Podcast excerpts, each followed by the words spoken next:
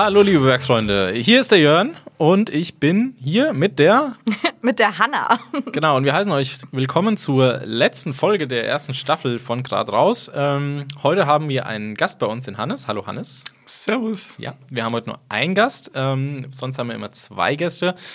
Die Besonderheit der heutigen Folge ist, dass ich so ein bisschen mit Gast spiele. Ähm, das liegt am Thema. Wir wollen uns nämlich heute über das Thema ähm, ja, Ernährung auf Touren vor allen Dingen unterhalten. Und zwar jetzt nicht auf einer Tageswandertour, sondern wenn man wirklich ein paar Tage länger unterwegs ist. Ähm, und ich greife jetzt mal kurz vor, weil äh, Hannes ist da so ein bisschen auch ein Spezialist, äh, wenn man ein paar Tage länger unterwegs ist. Und ich bin quasi, ich habe äh, mal vor meinem Leben bei den Bergfreunden Ernährungswissenschaften studiert und kann dann noch so ein bisschen was zu den Hintergründen sagen.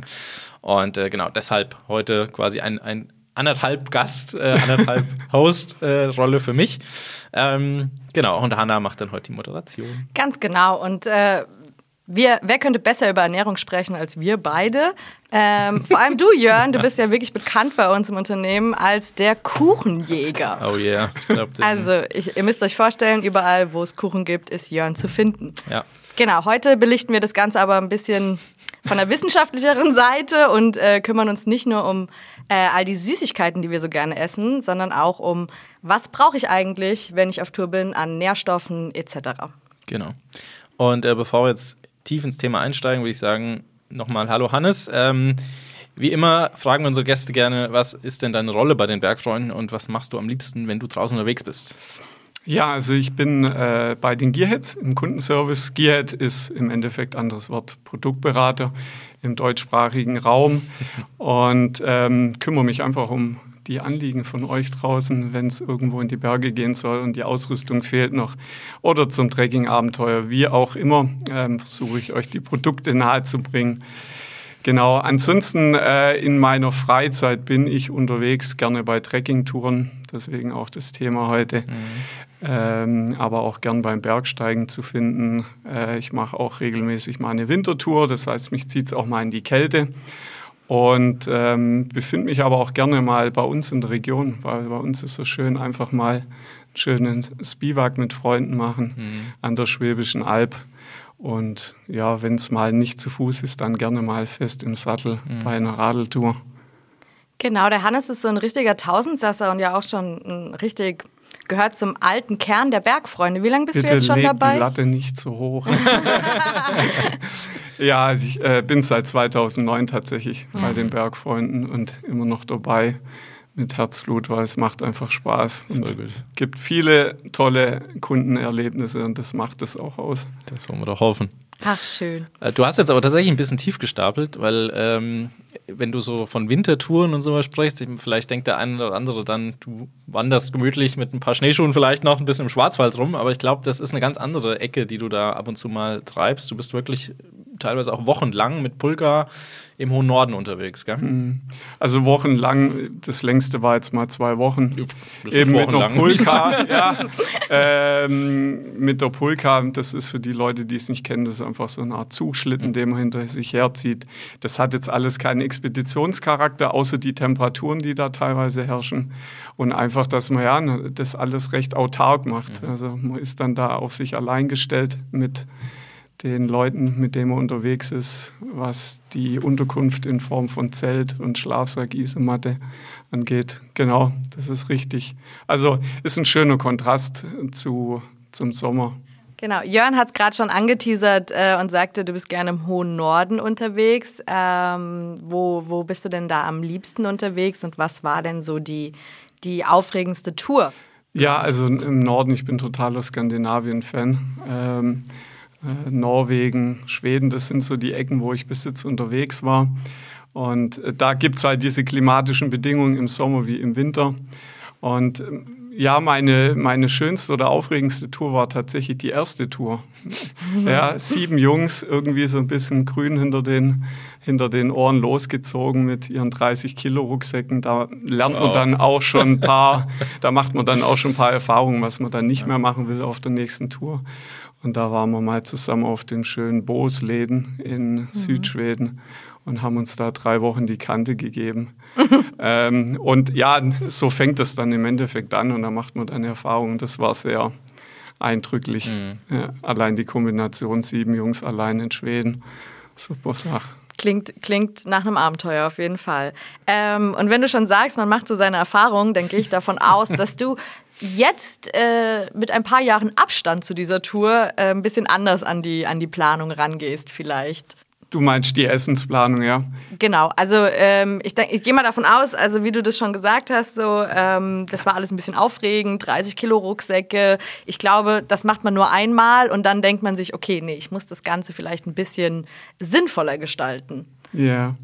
Auf jeden Fall. Also klar, man kann da natürlich äh, dann in Zukunft viel am, am, Gewicht von der eigentlichen Ausrüstung sparen.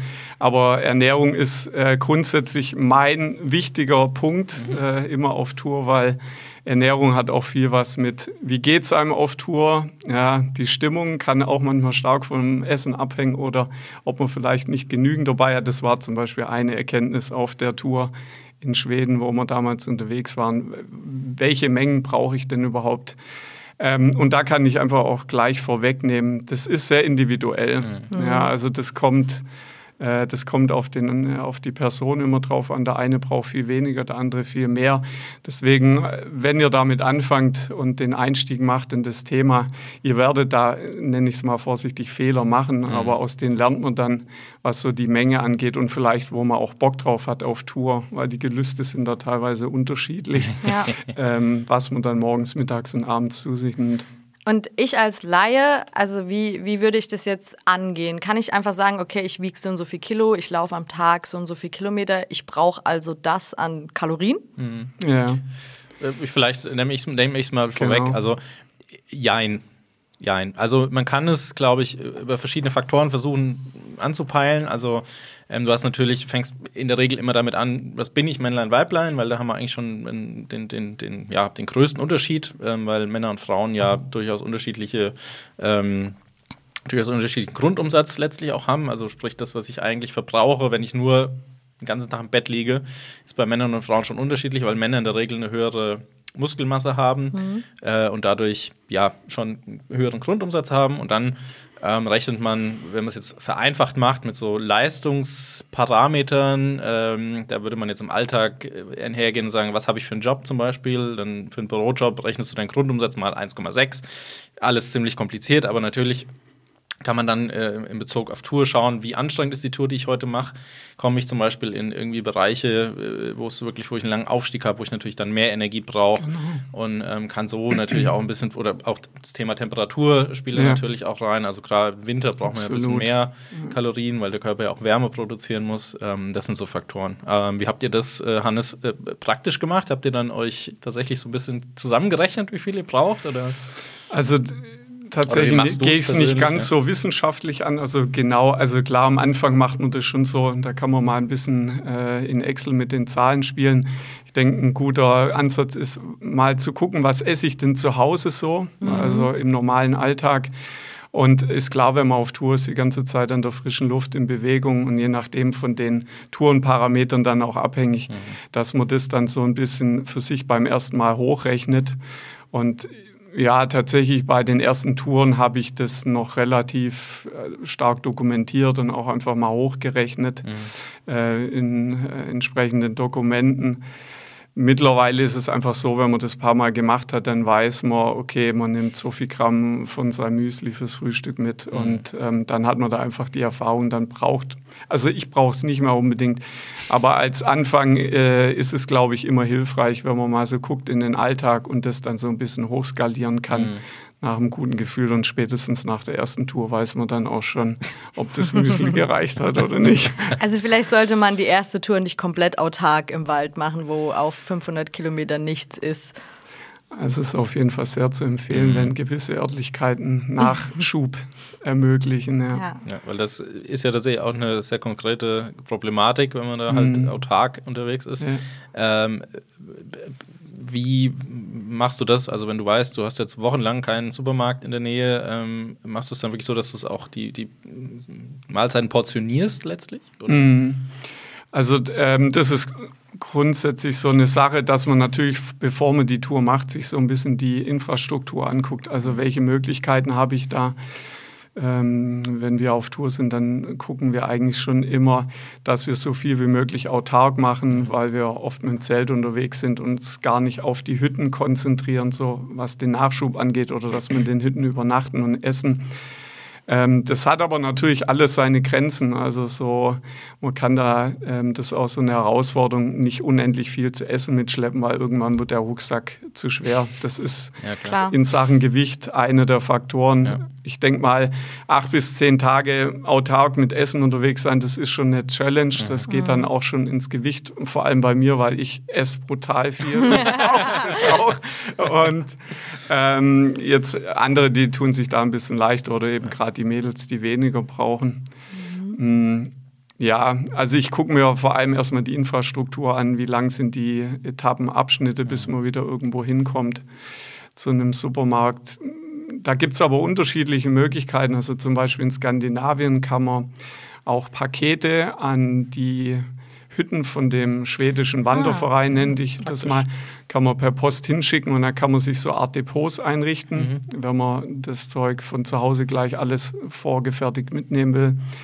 Ansonsten ist es jetzt auch so, oben in Skandinavien gibt es schon auch Möglichkeiten, auf den Touren ähm, in den Hütten nachzukaufen. Mhm. Ja, also das sind dann halt so Basic-Sachen, aber das ist auch ein Learning, ähm, wenn man auf Tour ist. Da wird das Essen so bescheiden und irgendwie freut man sich trotzdem jeden Abend drüber. Ja. Wie ist es denn in Skandinavien? Kann ich da auch angeln, theoretisch? Also in Skandinavien darfst du angeln, also nicht nur am Meer, sondern auch im Süßwasser. Bloß mhm. meistens ist es so, an den Seen musst du brauchst du so eine Fiskekarte, nennt sich ah. das. Das ist so eine Fischkarte. Aber das hat natürlich auch Charme, ja, wenn, man, wenn man jemanden dabei hat, der sich ein bisschen auskennt, ja. mal so ein Fischchen rausholen. Ja. Ähm, also ich, ich merke jetzt oder ich, ich ähm, höre, dass es immer so ein bisschen Abwägen ist zwischen, ähm, wie viel nehme ich mit, wie viel möchte ich tragen und wie ist die, wie ist die Infrastruktur einfach vor Ort. Ähm, wie sieht es denn mit deinem Kochequipment aus? Also bist du da auch so ultra leicht unterwegs oder wie, wie kann ich mir das vorstellen? Ja. Zwei Flammen Gaskocher. Genau, die richtig schweren Dinger. Ähm, ja, das ist, glaube ich, auch eine persönliche Vorliebe, wie man dann unterwegs ähm, das Essen zubereiten möchte. Also ich gucke, dass es so leicht wie möglich wird. Ähm, das heißt, ein, ein, Kocher, der einen Topf hat mit 800 Milliliter, da geht es aber wirklich nur darum, Wasser warm zu mhm. machen und auf Deutsch gesagt, mal in eine Tüte reinkippen mhm. und dann ist das Essen war Thema, ähm, ja, die gefriergetrocknete Nahrung. Mhm. Da hast du halt die Möglichkeit mit einem relativ leichten und kompakten Kocher nur über das Wasser erwärmen, dein Essen zuzubereiten oder morgens dein Porridge anzumachen. Äh, das sieht natürlich anders aus, wenn jemand sagt, nee, mir fehlt da dann aber irgendwie so ein bisschen der Flair vom, vom Kochen, also so richtig schön Spaghetti äh, ins Wasser und Tomatensöschen äh, vorbereiten. Da ist dann sicherlich ein Kocher ähm, sinnvoll, der da ein bisschen mehr Volumen bietet, was mhm. die Töpfe angeht. Mhm. Ähm, genau, also so, da muss man, glaube ich, so den Weg für sich finden. Das ist eine Gewichtsfrage. Aber das ist auch einfach eine Stilfrage, wie man da unterwegs sein soll ja. oder will. Gut, ich könnte mir vorstellen, dass ihr länger so, ein, so eine Autarkität, ist das das richtige Substantiv? Ich weiß das habe ich Je länger gehört, man allein oder autark sein will, autark sein will ähm, desto mehr muss man sich, glaube ich, auch damit beschäftigen letztlich, weil ich meine, ich kann es halt nicht zehn Tage lang zehn Dosen Tomatensauce und äh, nee. zehn Pack Spaghetti mitschicken, ja. weil dann, dann, kommst du einfach in eine Sphäre, wo du mit irgendwie leichter gefriergetrockneter Nahrung arbeiten musst. Ja. Ja. Päckchen Butter. Päckchen Butter. Ähm, Nur im so. Winter. Hm? Butter nur im Winter. Naja, gut, im Sommer auch, wenn es kalt bleibt. Ja. ähm, vielleicht machen wir es jetzt mal ganz konkret. Hannes, wie, wie sieht denn dein Essen ähm, an einem Tag auf einer Trekkingtour aus? Also mit was startest du, was gibt es zu Mittag und zu Abend? Ja. ja, wir haben vorhin schon mal gesprochen, wir Essen ist für mich wichtig, deswegen geht es schon gleich am äh, früh zum Frühstück los. Also ganz banal, Müsli, äh, Milchpulver. Mhm. Das ist dann immer schon ah. vorportioniert in einem Beutelchen, passt dann auch immer in den kleinen Topf rein, den man zum Kochen dabei hat. Das heißt, man muss nicht extra irgendwie nochmal ein Tellerchen oder ein Schüsselchen mitschleppen. Ähm, genau, Müsli, Porridge mit Milchpulver, Wasser rein und äh, gut ist. Mittags, äh, das ist ja dann meistens während der, während der Wanderung. Ähm, da machen wir jetzt äh, persönlich auf den Touren Da sind Nüsse dabei, Schoki, Cash, also ähm, Trockenfrüchte, mal ein Knäckebrot. Ähm, da können die Leute Wurst mitnehmen äh, oder die Vegetarier finden da sicherlich auch Alternativen. Ähm, also das ist so eher das Schnelle, was auf die Hand geht, Müsli-Riegel. Das gute alte Feschbar, oder? Das Quasi. gute alte, äh, die Brotzeit, genau. ja, genau. Auf Hochdeutsch. Ja, und abends ist es dann immer relativ unspektakulär bei, äh, bei mir, dass man einfach sagt, Wasser warm machen und dann eines von den gefriergetrockneten Gerichten aussuchen und dann kommt äh, Wasser oben rein. Zehn Minuten später ist das Essen fertig. Da gibt es ja mittlerweile auch alles, ne? Da gibt es ja vom, vom, keine Ahnung, also wahrscheinlich kein Rumsteak, aber ansonsten Ja. so Kartoffelpüree. Böff Stroganoff. Genau, hier, Das genau. Äh. Rindergulasch oder irgendwie sowas, so abgefahrene Aber natürlich Sachen. auch viel vegan. Ja, ganz viel vegetarische Varianten, Pasta mit allem Möglichen. Das ist, die Auswahl ist richtig groß geworden, wenn ich jetzt mal so ein bisschen zurückdenke. Ja, absolut. Ja, das stimmt. da gab es die guten alten Panzerkekse und Ja. nichts. Nee, die Zeiten sind vorbei, da geht schon ein bisschen dekadenter zu. Ja. Ähm, nee, also das, wie du schon sagst, schon, ähm, ist, ist so eine Vielfalt da und ich persönlich, weil die meisten Leute immer fragen, ja, schmeckt es denn? Ähm, dann sage ich äh, grundsätzlich ja, es gibt ein paar Ausreißer, aber wie gesagt, auf Tour ist man auch vielleicht nicht ganz so anspruchsvoll und da freut man sich einfach. Und die was Ausreißer hast du auch im Restaurant oder wenn du zu Hause das mal irgendwas absolut, kochst, was absolut, irgendwie dann genau. doch nicht schmeckt. Ja, ja.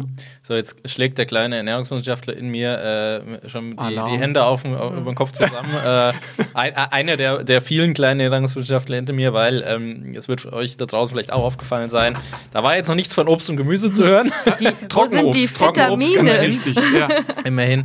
Äh, man muss aber natürlich auch konstatieren, wenn man da irgendwie äh, so, so lange allein unterwegs ist, dass, ähm, dass es da natürlich jetzt nicht unbedingt darauf ankommt, dass man seine Mikronährstoffe alle äh, zu 100 Prozent kriegt, sondern man muss natürlich bedenken, man man ist da irgendwie in einem Modus unterwegs, wo man seinem Körper die nötige Energie für so eine Tour äh, zur Verfügung stellen muss. Ja. Und da kommt es einfach auch immer ein bisschen drauf an, praktisch, kalorisch, also dass man einfach die Energie bekommt. Das sind dann, glaube ich, so Mikronährstoffe aus Obst und Gemüse eher mal sekundär. Ähm, aber wenn man so ein paar Bärchen so links und rechts des Ich wollte gerade Ja. sagen, vielleicht man findet die man ja Absolut. man mal die, was äh, Leckeres zu ja. snacken. Ja. Ja. Also die beste Nahrung so in Skandinavien ist Blaubeeren. Oh ja. ja. Wenn es noch welche Absolut. gibt. Ja, Wenn sie nicht alle geerntet sind. Mm, von den ganzen lecker. anderen dort. Da gibt es genug für jeden. Ja. Ich finde das tatsächlich mit dem Magermilchpulver wahnsinnig spannend, weil ich bin ja, ich bin ja großer Camper und ähm, habe dann schon auch meistens eine Milch dabei, oder also Mandel, Hafer, irgendwas, Alternativen, aber so lange im Auto will ich die ja dann auch nicht haben. Ja. Und deswegen, also das finde ich tatsächlich richtig cool, habe ich Ja. noch nie drüber nachgedacht. Ja. Ich glaube, da muss man auch keine Angst davor haben. Also es ist halt letztlich einfach nur Milch, der, der, dem, der das Wasser entzogen wurde, Ja, genauso wie genau.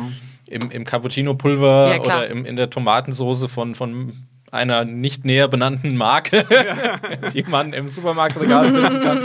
Also es ist halt alles nur getrocknet letztlich. Ja, ähm, genau. Theoretisch kann man das ja sogar zu Hause machen, wenn man die richtigen man Apparaturen macht. Hast du sowas auch mal gemacht zu Hause mit einem Dörrapparat oder so? Also Deine Milchpulver noch Nee, nicht. Milchpulver das ist so aufwendig. Aber nochmal da grundsätzlich, ähm, ja, das ist ja auch irgendwie das Ziel, zu gucken, dass man so wenig wie wasserhaltige Mhm. Lebensmittel im Rucksack drin hat, weil das macht es das Schwere. Das kann man ja dann, wenn man das entsprechende Gericht zubereitet, zuführen. Ja. Ähm, ja, ich habe auch schon also mal Dörrfleisch oder so für die Wintertouren sehr zu empfehlen, weil sowas richtig schmackhaftes und deftiges ist auf einer Wintertour was Feines. Auf Sommertour ist teilweise schwierig, zumindest bei den selbstgemachten Sachen, dass es auch mal schimmeln kann. Ähm, aber klar, Trockenobst haben wir schon gemacht. Wir haben tatsächlich sogar mal probiert, ähm, selbst, also das, ähm, die Trockennahrung selber zu machen. Also das Gefriergetrocknete, nicht Gefriergetrocknet ist ein spezielles Verfahren. Das kriegst du zu Hause nicht hin, aber mal Gemüse gedörrt und dann irgendwie zusammengeschmissen. Hat's funktioniert? Ja, also es war okay, aber es war ein Versuch. Ähm, Ja. Ist natürlich zeitaufwendig. Ja, ähm, da muss man dann muss man abwägen. Aber wir haben schon Leute getroffen, die machen das und Mhm. sind total begeistert davon. Äh, genau. Verrückt. Ich würde noch mal kurz auf den Punkt Equipment ähm, zu sprechen kommen. Äh, Jetzt braucht man ja, wenn man kochen will, in Ja. der Regel auch irgendeine Energiequelle. Ja. Ähm, Im Sommer ist das wahrscheinlich Gas. Ähm, Ja. Wie läuft es im Winter, wenn du da, wenn, du, wenn ihr da unterwegs seid? Also im Winter theoretisch, es gibt schon auch Kocher, Es mit ja dem Wintergas, man, aber- äh, Wintergas und Kocher, die dann sozusagen die Kartusche andersrum Mhm. aufgestellt wird, damit das Flüssiggas sozusagen eingespritzt wird. Mhm. Aber auf Wintertour sage ich ganz klar, äh, Mhm. Mehrstoffkocher, sprich äh, Benzinkocher. Weil erstens mal so funktionell, den kann man natürlich auch wunderbar im Sommer einsetzen, kein Thema, Mhm. Ja. weil du kriegst das Zeug eigentlich überall. Also an der Tankstelle kann man ja auch klassisch das Tankstellenbenzin kaufen. Ja. Ähm, auf Wintertour kommt man aus meiner Sicht nicht drum rum. Genau, mit den entsprechenden Warnhinweisen, was die Anwendung eines solchen Kochers im Zelt angeht. Ja. Ja. Sonst habt ihr schnell ein, ein Guckfenster im Zelt, wenn man das falsch gemacht hat. Du hast vorhin schon mal ähm, das Thema Flüssigkeit bzw. Wasser angesprochen. Ja. Ich sag mal, im Winter ist genug Schnee da und Mhm. äh, den kann man schmelzen. Ähm, Im Sommer brauchst schon ja auch viel Flüssigkeit, im Winter Ja. auch, aber aus anderen Gründen. Ja. Ähm, wie, wie macht ihr es da? Also möglichst irgendwie zwischendurch mal mit, mit, mit äh, Steripen oder irgendwelchen anderen Geräten desinfizieren? Oder? Ich meine, das ist natürlich auch eine Sache von der Infrastruktur. Also wo bin ich da, wenn ich jetzt auf dem GR20 bin, äh, auf Korsika, da ist es heiß, da hat es jetzt nicht so viel Wasser. Ja. Oder muss man schon ein bisschen anders an die Sache rangehen. In Skandinavien ist es normalerweise nicht das Thema. Oder wenn wir in den Alpen sind, außer es war ein heißer Sommer, dann kann es auch schon mal knapp werden Richtung Ende vom Sommer. Aber in Skandinavien ist es jetzt gar kein Thema. Da hat so viele Seen, so viele Flüsse. Ähm, ja, es, man kann das, also theoretisch, meistens geht das alles wunderbar und gut in den meisten Regionen, dass man es ungefiltert trinken kann oder verkochen kann. Wenn man auf 100, äh, ja, wenn man ganz sicher sein will, dann kann man das auch mal durch einen Filter laufen lassen, wenn man das vorher nicht irgendwie zum Kochen verwendet. Ja, also das Wasser, was du dann sowieso warm machst, das Ja, brauchst du jetzt nicht nochmal filtern, Ja. aber genau die Sachen, die du halt direkt zu dir nimmst. Mhm. Ja. Aber auch dafür gibt es nette Ausrüstung, wie man das relativ elegant mittlerweile machen kann. Aufsteckfilter. Bei den. Bergfreunden. Bei den Bergfreunden gibt es die auch. Also falls ihr Fragen zum Wasserfilter oder so habt, könnt ihr den Hannes auch immer anrufen Genau. oder ihm mal eine. E-Mail schreiben. Absolut. Genau. Ähm, Thema schlechtes Wasser. Boah, da hört man ja auch immer die ein oder andere Story, dass das vielleicht auch mal nicht so gut geht, wenn man da ähm, aus einer Pfütze trinkt. Und ein Vögelchen hat mir gezwitschert, dass das bei dir auch schon mal so war oder bei dir Ja. auf Tour. Erzähl Also- mal. Tatsächlich ist das schon zweimal schief gelaufen. ähm, ich sage aber so, man muss es immer ins Verhältnis setzen natürlich. Meistens klappt es wunderbar in den Regionen und man muss schon gucken, ähm, wo man das Wasser dann auch entnimmt. Äh, zweimal ist es schief gegangen, einmal in den Alpen, da haben wir, war ich mit meinem Bruder unterwegs und wir haben irgendwie aus äh, Schmelzwasser haben wir uns das Wasser geholt. Da war eigentlich nichts Ungewöhnliches, was jetzt den Geschmack oder so angeht. Also der Geschmack ist nicht immer, ein- oder der, wenn gar kein Geschmack drin ist, ist es nicht immer ein Indikator, dass das äh, Wasser offensichtlich gut ist. Und äh, das endete dann darin, dass er so, also ja, spucken musste. Ähm, und ähm, das ging dann alles so schnell in der Nacht- und Nebelaktion beim Biwaken dass ich sogar die Bergwacht rufen musste, Oh. weil das hat eine halbe Stunde gedauert. Das hätte ich, hatte ich so vorher noch nie erlebt. Ja. Hat eine halbe Stunde gedauert, weil derjenige überhaupt nichts mehr drin behält, Ja. sondern der kotzt sprichwörtlich alles aus. Und dann hat es eine halbe Stunde gedauert und dann war nichts mehr anderes als Scheiße. irgendwie Bergwacht rufen. Da in dem Zuge mal ein Gruß an die Bergwacht in Ammergau. Wir haben das sehr souverän gelöst Sehr und äh, der Kerle war relativ schnell wieder fit. Ja. Aber manchmal lernt man halt auch nicht aus den Sachen und dann passiert es vielleicht noch mal ein zweites Mal, wo ich jetzt mittlerweile sage, gut, man nimmt einen Filter, das ist so unkompliziert und dann ist man auf der sicheren Seite. Ähm, und das war in Norwegen, in Jotunheim, das ist ein Nationalpark dort und da war es tatsächlich so ein bisschen, weil da kannte ich die Vorgeschichte mit dem Bruder schon und wie schnell das gehen kann, weil das ist in Norwegen alles sehr abgelegen. Mhm. Also wir waren knapp 20 Kilometer von der nächsten Hütte Wow. entfernt. Ja. Und dann ging das irgendwie bei meiner Frau abends los. Und das geht dann ruckzuck. Und ich habe schon gedacht, wenn die jetzt in einer halben Stunde so da liegt wie mein Bruder Ui. in den Alpen, dann habe ich echt ein Problem. Also da ist immer da ein bisschen vorsichtiger geworden und weil mich das dann nachts äh, auch noch erwischt hat. Ja. Und dann Okay. lagen wir beide da. Äh, ihr ging es deutlich besser dann. Aber ich habe dann morgens einfach gesagt, weil du irgendwie so, äh, ja, um nicht zu sehr in die Details zu gehen, aber du bist irgendwie im 10-Minuten-Rhythmus dann am Spucken. Ja. Und danach geht es dir kurz mal gut und dann geht es wieder von vorne los. Ja.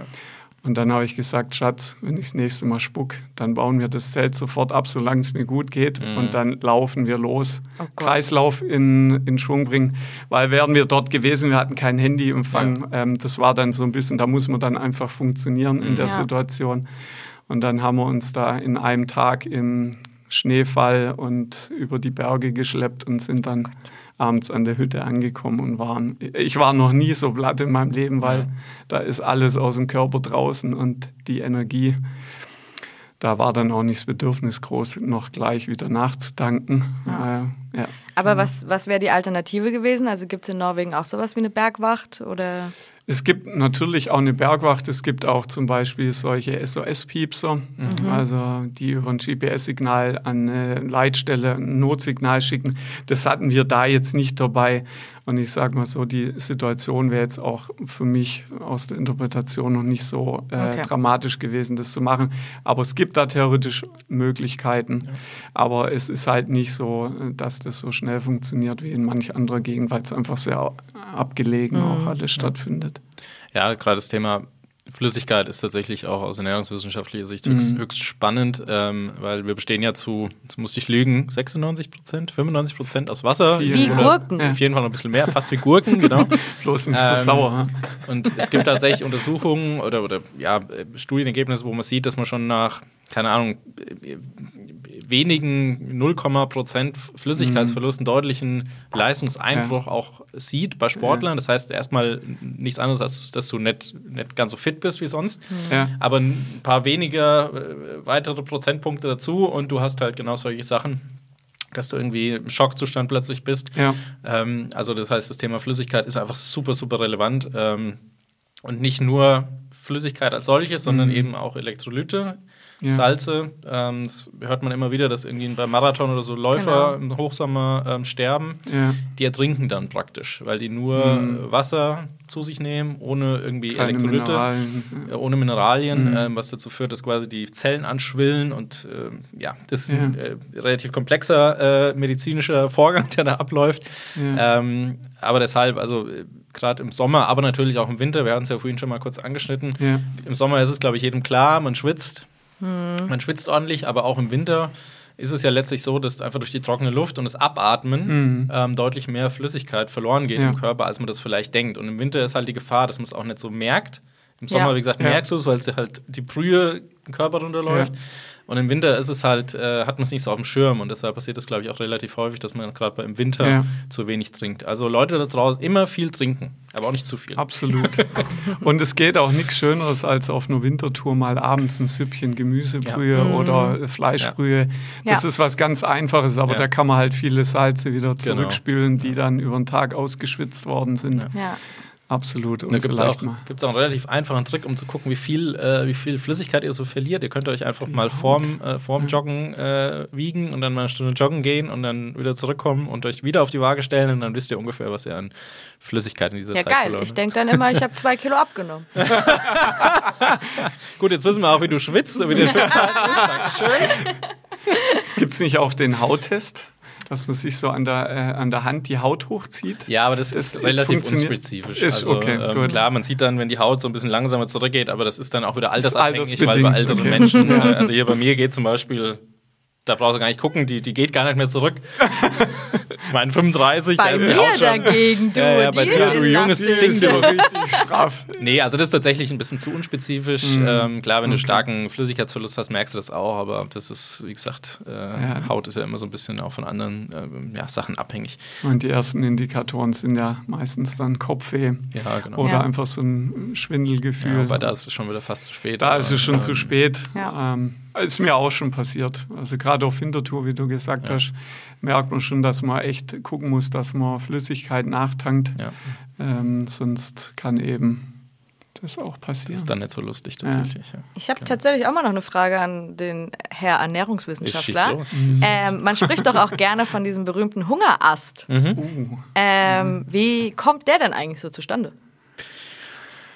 Ja, wie kommt der zustande? Da müssen wir, glaube ich, ein bisschen, bisschen, muss ich kurz ein bisschen ausholen. Ähm, kleines, kleines Basic an, ähm, an äh, Energiestoffwechsel bringen. Also ähm, äh, unser Körper sieht ja äh, eigentlich aus zwei Hauptprimärquellen seine, seine Energie. Das heißt, wir haben einmal die Kohlenhydrate und die Fette.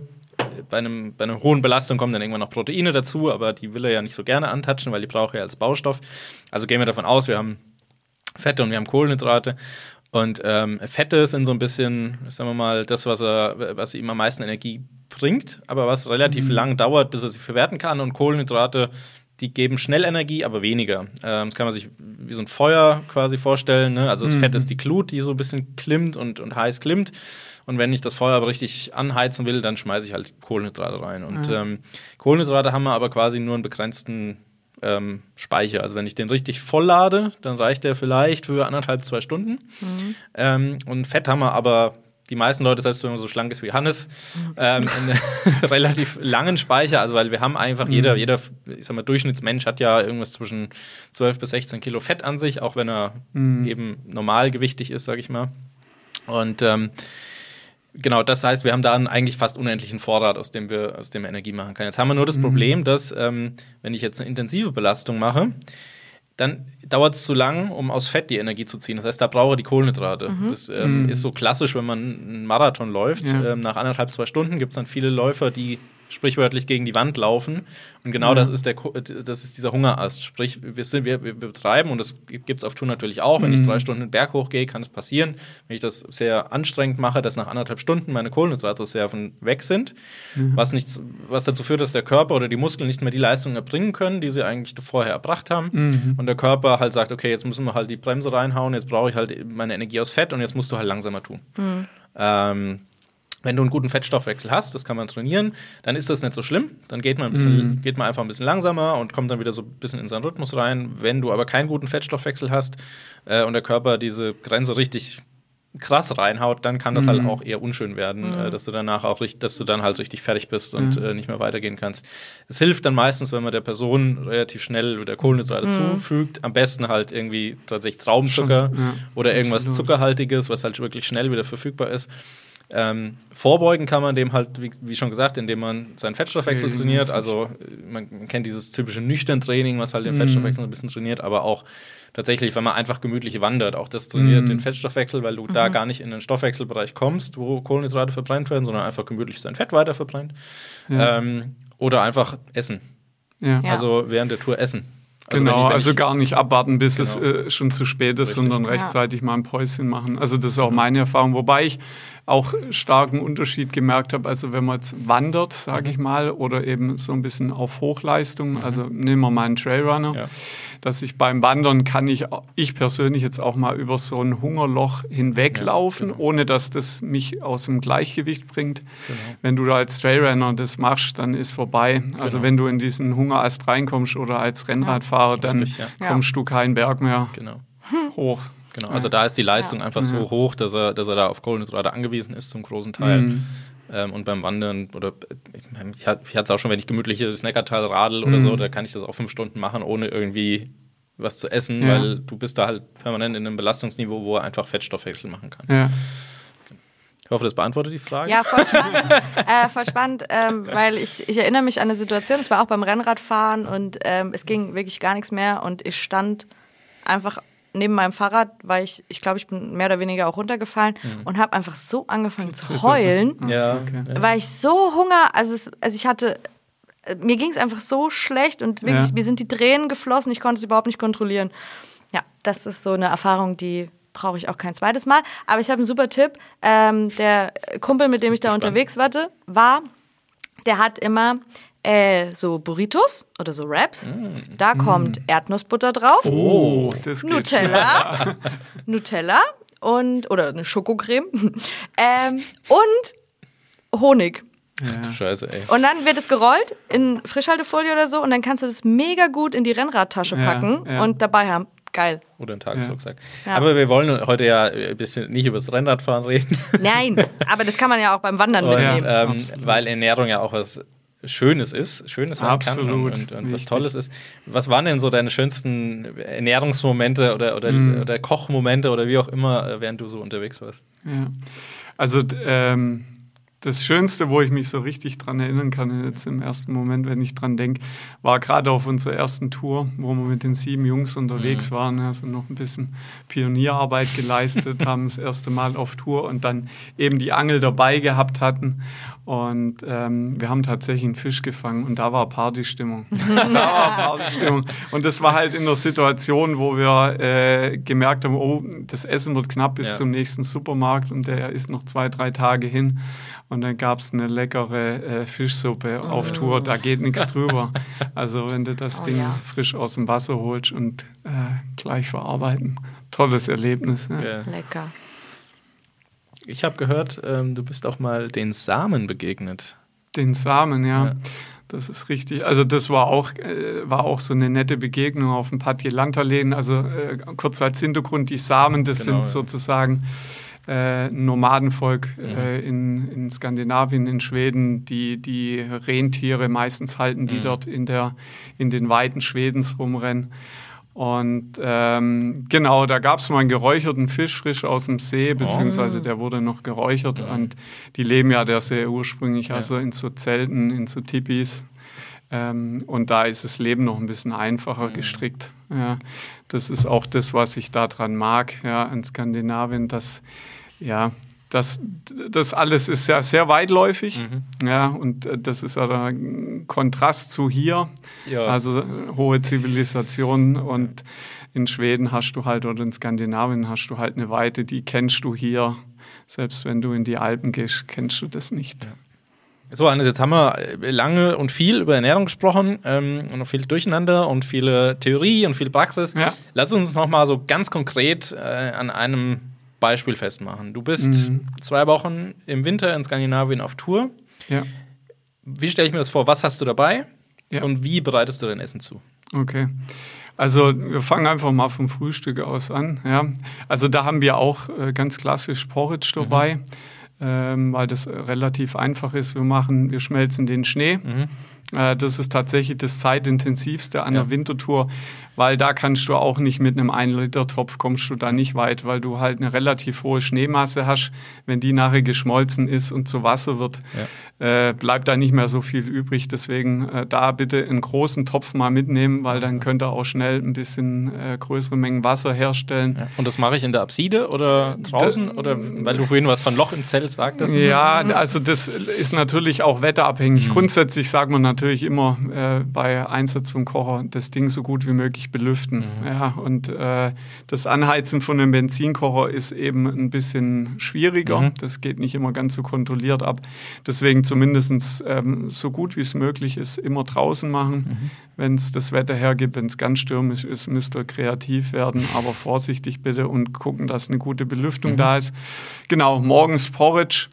Ich meine, da habe ich jetzt persönlich, ich glaube, im Winter 250 Gramm dabei gehabt und dann eben Milchpulver und äh, Wasser dazu. Und die 250 Gramm reichen dann für wie lang?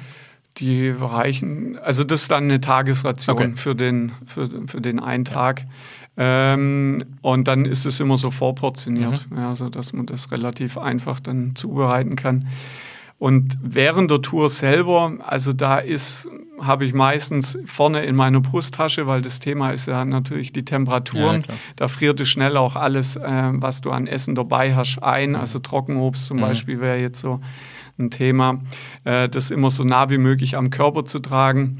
Äh, ich habe da Nüsse dabei, ich habe da Trockenfrüchte dabei, ich habe da das äh, ja, Dörrfleisch Mhm. dabei, äh, Müsli-Riegel sind dabei und das so ein bisschen einfach gemischt durch den Alltag, so dass Mhm. man auch ähm, ja je nach Lust und Laune es ein bisschen äh, variieren kann und natürlich Brote. Also da muss man natürlich grundsätzlich auf Lebensmittel achten.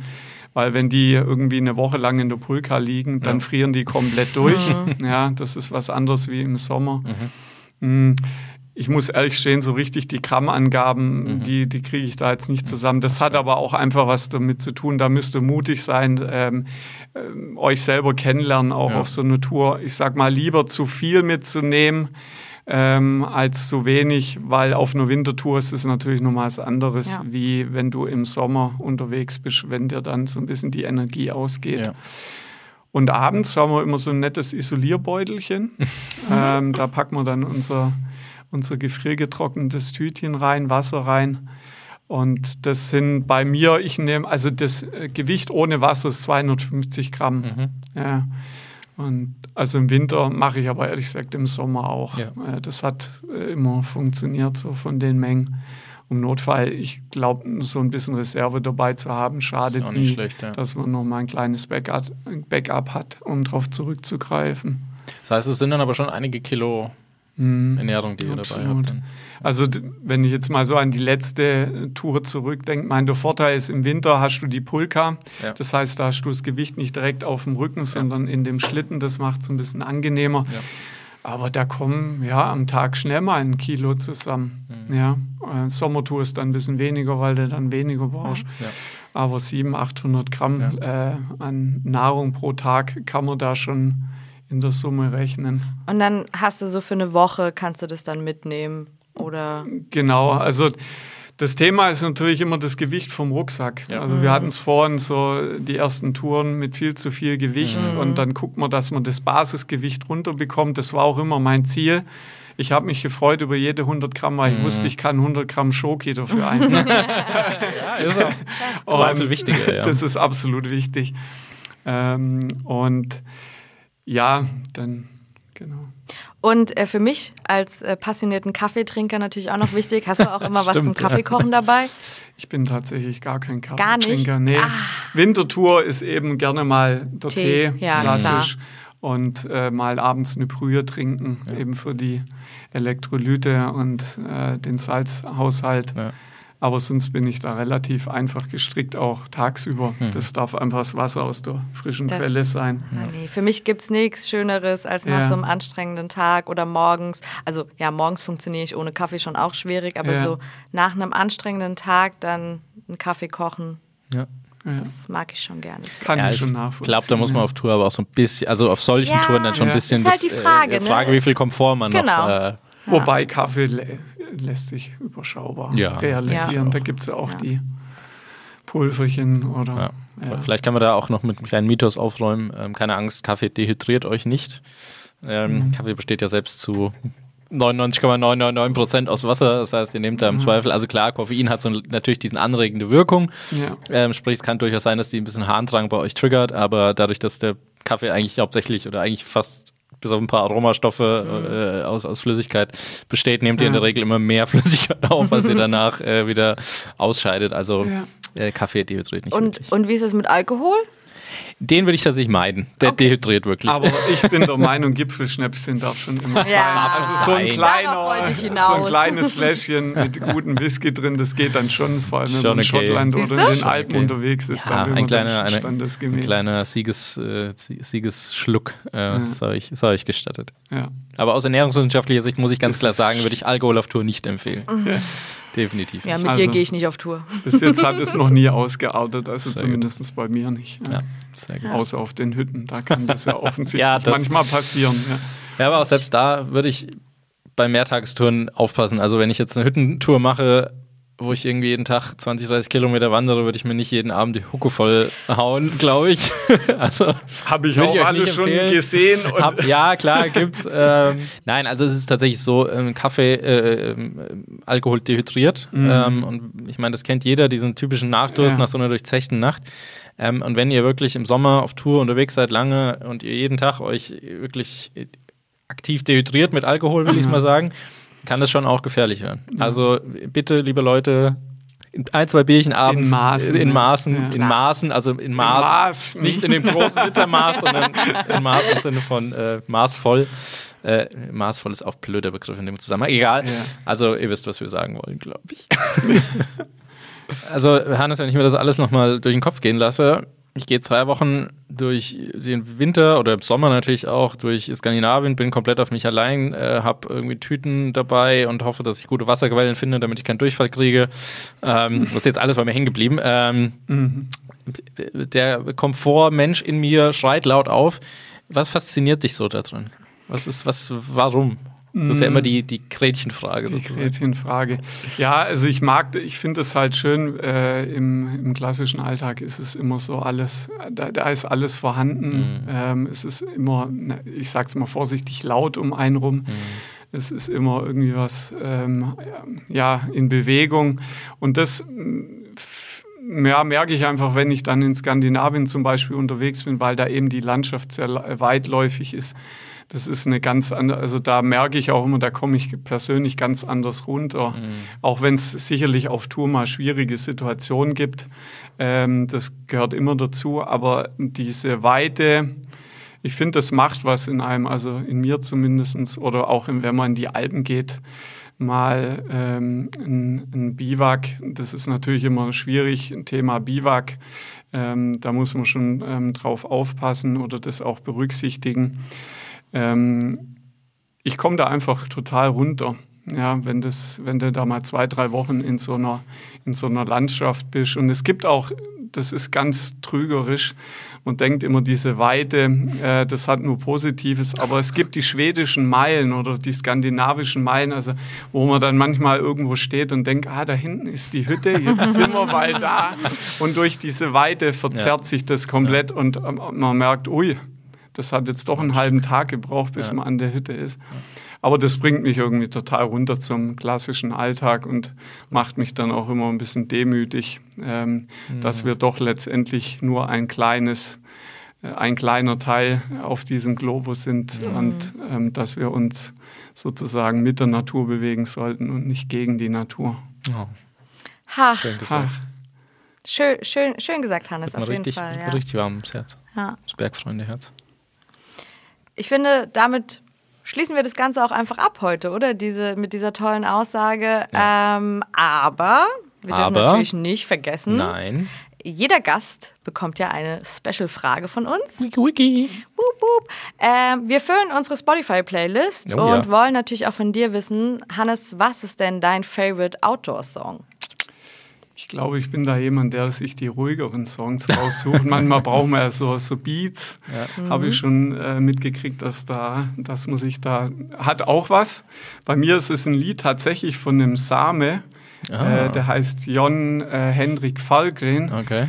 Ähm, der ist einmal durch so eine, durch so eine klassische Musikshow äh, äh, Show durchgespült worden. Aber ich fand das Lied, das heißt Daniels Joik. Okay. Also Joik ist so ein bisschen die Übersetzung für Jodeln. Das ist so eine Tradition bei den Samen, äh, bei den Nomaden. Und äh, der Hintergrund von dem Lied ist relativ traurig eigentlich, weil es da um seinen Freund geht, der verstorben ist. Und für den macht er diesen Joik, also diesen Jodel. Und äh, das Lied hat eigentlich gar keinen Gesang, sondern eben nur dieses Gejodel. Und man denkt im Endeffekt, eigentlich sagt es nicht viel, aber trotzdem ist es äh, einfach ein Lied, was auch so ein bisschen diesen, diesen Spirit ähm, der Samen und dieses Mhm. einfache Leben ausdrückt. Und das ist meins. Ja. Cool. Schön. Hat es auf Spotify? Ich Das hoffe, hat es auf es hat's auf Spotify, ich habe schon nachgeschaut. Ah, also dann alle jetzt in die Playlist huschen und äh, euch das anhören. Genau. Ja, das war's. Äh, Folge 6, Staffel 1. Wir sind durch. Ähm, Hannes, ich hoffe, dir hat es ein bisschen Spaß gemacht bei uns. Absolut, Ja. war richtig toll. Machen wir gerne wieder. Ähm, ja, und Mir hat es auf jeden Fall auch Spaß gemacht und ich habe jetzt einen Wahnsinnshunger. ja, stimmt. Oh ja. Oh ja. Ja, Aber es geht ja auf die Mittagszeit Ernährung. zu, Ja. gerade wenn wir ja aufnehmen. Von daher Genau. absehbar, absehbar. Falls ihr noch Fragen irgendwie natürlich zum Tracking äh, weit draußen habt, ähm, schreibt uns gerne eine Mail. Ähm, der Hannes äh, ist gern für euch da, um das euch alles zu beantworten. Grundsätzlich Feedback zum Podcast natürlich auch immer an äh, podcast.bergfreunde.de oder über die sozialen Medien. Und damit sind wir raus für heute und wir sagen bye bye, bis zum nächsten Mal. Habt Ciao. einen schönen Tag. Bis dann. Ciao. Ciao, ciao.